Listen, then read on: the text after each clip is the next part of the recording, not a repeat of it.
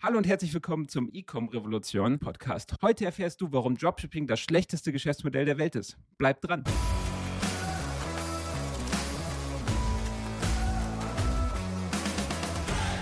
So, ein bisschen reißerischer Titel heute, ähm, aber ich stehe da voll hinter. Ich finde, Dropshipping ist einfach ein furchtbares Geschäftsmodell und ich werde dir in diesem Podcast auch genau erklären, warum und warum du auf jeden Fall die Finger davon lassen solltest.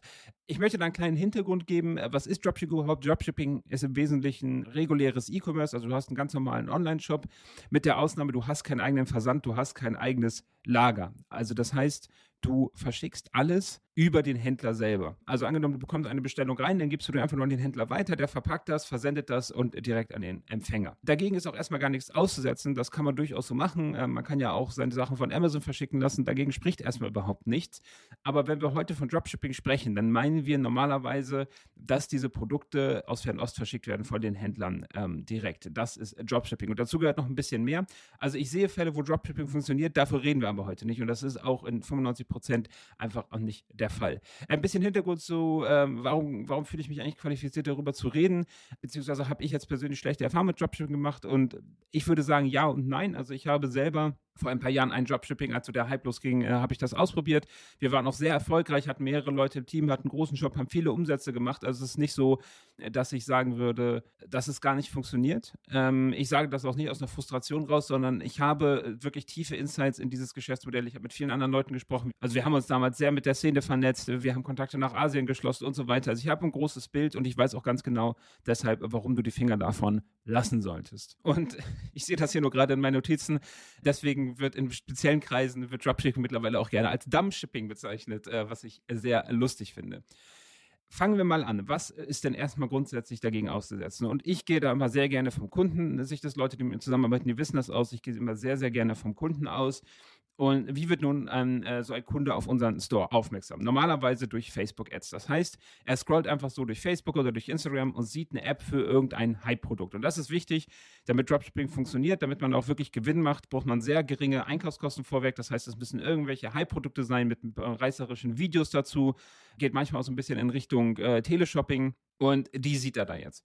Jetzt bestellt er in unserem Store, der Store sieht professionell aus, er bestellt und erstmal passiert gar nichts. Und er wundert sich. Und warum passiert gar nichts? Naja, weil die Produkte halt aus Fernost verschickt werden. Und das heißt, dass die Lieferzeit einfach sehr, sehr lang ist. Also wir reden hier von irgendwas zwischen vier und zwölf Wochen Lieferzeit im Extremfall.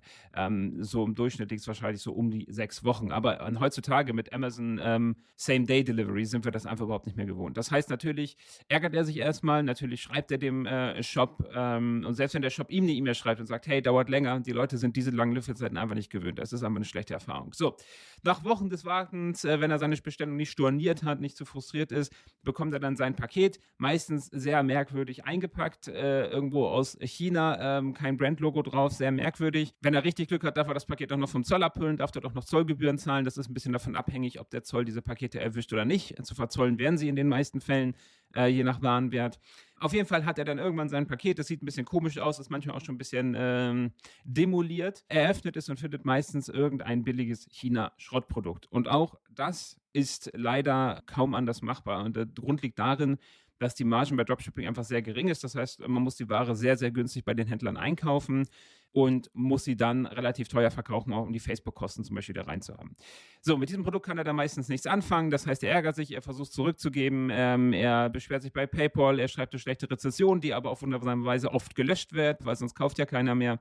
Im allerschlimmsten Fall ist das Produkt auch noch gefährlich, weil es zum Beispiel, es gibt viele Dropshipping-Produkte, die zum Beispiel in den Bereich der medizinischen Geräte gehen, die zum Beispiel giftige Weichmacher enthalten ähm, oder generell einfach gefährlich und nicht sicher für die Anwendung sind. Meistens ist ja auch keine vernünftige Bedienungsanleitung, ist über TÜV-Prüfung so, brauchen wir gar nicht sprechen. Ja, jetzt sitzt er da mit seinem Billigpaket und irgendwann fällt ihm dann zum Allüberfluss auch noch auf, dass er das Produkt für wahrscheinlich ein Fünftel des Preises bei AliExpress hätte direkt kaufen sollen. Also man sieht aus Kundensicht, und das ist jetzt nicht mal eine überspitzte Darstellung, ich bin selber tatsächlich schon auf Dropshipping Dropshipping-Stores reingefallen, die sehr gute Instagram-Werbung gemacht haben und habe mich dann genauso geärgert. Also die Kundenerfahrung ist einfach extrem schlecht. Und als wir damals unseren Shop betrieben haben, haben wir wirklich alles versucht, um die Kundenerfahrung gut zu machen. Wir haben versucht, hochwertige Produkte zu bekommen. Wir haben versucht, mit den Händlern zusammenzuarbeiten, aber die arbeiten auch einfach mit allen Tricks. Also wenn man da zum Beispiel ein Muster anfragt, dann schicken die ja mal ein tolles Muster, hochwertiges Muster, weil sie ganz genau wissen, dass dann die Bestellung reinkommt. Und wenn die Bestellung reinkommt, dann schicken sie nur bedingt Kram. Ich habe ja keine Kontrolle darüber.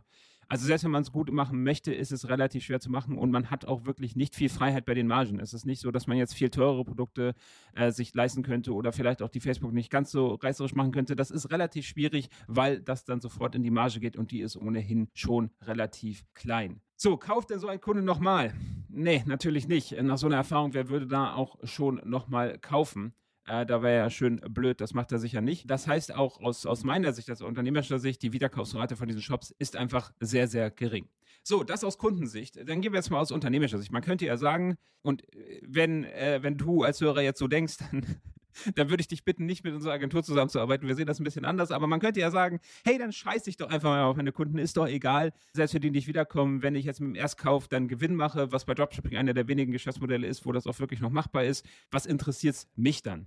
Und selbst wenn du jetzt so zynisch bist und das nur machen möchtest, wirst du sehen, dass es auch als Unternehmer keinen Spaß macht, so einen Dropshipping-Store zu haben, weil du hast im Prinzip immer nur Ärger damit.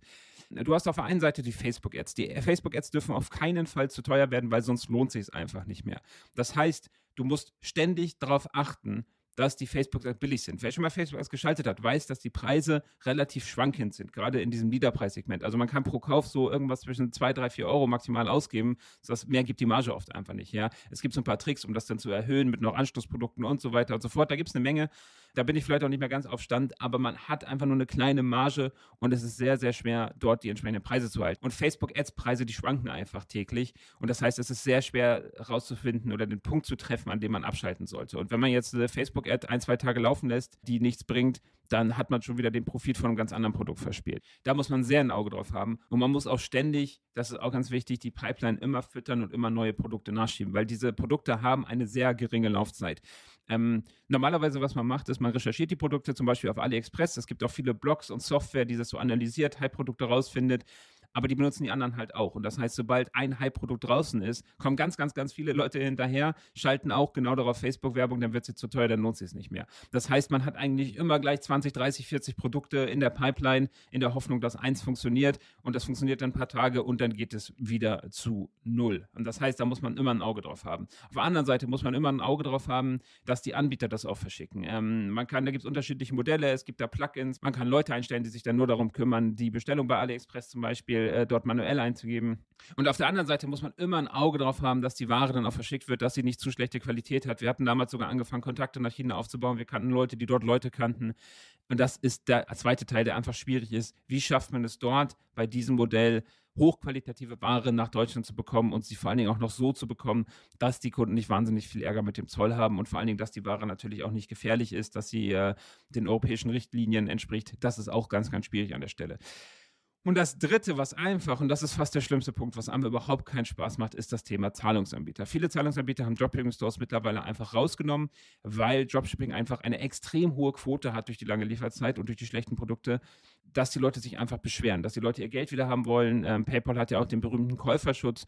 Und wenn man dort eine gewisse Quote überschreitet, dann kommt natürlich auch der Anbieter zu einem und sagt, was ist denn da los? Und die sperren einem, eigentlich, die kommen nicht auf einen zu, die sperren einem einfach den Account und fragen hinterher. PayPal ist da sehr bekannt für. Ich weiß nicht, wie viele PayPal-Accounts wir gesperrt bekommen haben, wie viele andere Zahlungsanbieter die Zusammenarbeit mit uns eingestellt haben.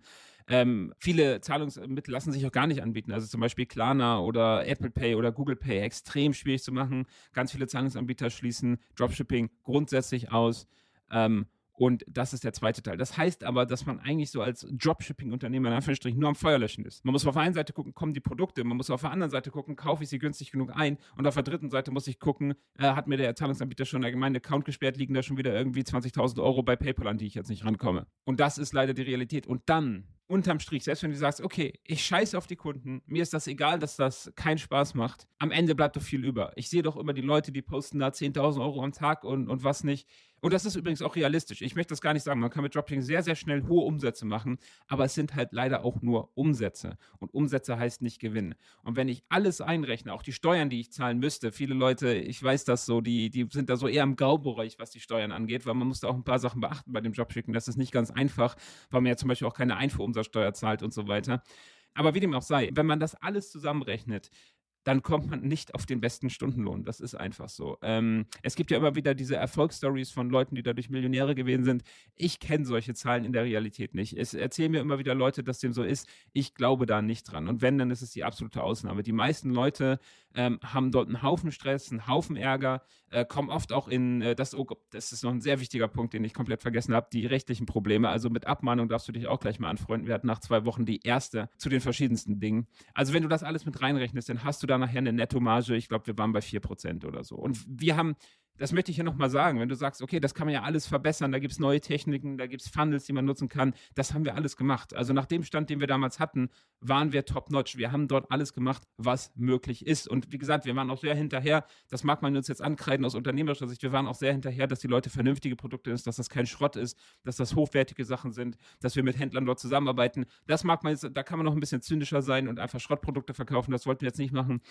Aber wenn du wirklich am Ende, und wir haben das alles in einem riesigen Excel-Sheet ausgerechnet, wenn du wirklich am Ende drüber schaust, alle Kosten abziehst, die du wirklich real hast, alle Steuern, die du bezahlen hast, alle rechtlichen Probleme, alle Gebühren, alle Software, dann landest du am Ende einfach bei einem extrem geringen Marge. Und dafür lohnt sich dieser ganze Ärger nicht. Und deshalb finde ich persönlich, dass Dropshipping das schlechteste Geschäftsmodell auf dieser Welt ist. Einfach die Finger von lassen. Mit regulärem E-Commerce kommt man viel, viel weiter. Und damit soll es das für heute gewesen sein. Wenn dir die Folge gefallen hat, dann freue ich mich sehr, wenn du mir bei iTunes eine Rezension hinterlässt. Ähm, ich lese die alle. Ich bin, äh, ich freue mich da sehr auf das Feedback von euch. Wenn du einen Themenvorschlag hast, äh, wenn du etwas Spezielles tun möchtest, wenn du einen speziellen Interviewgast haben möchtest, dann schreib das da auch sehr gerne rein. Da bin ich sehr neugierig drauf. Und with that said, wünsche ich dir noch einen wunderschönen Tag und bis das nächste Mal.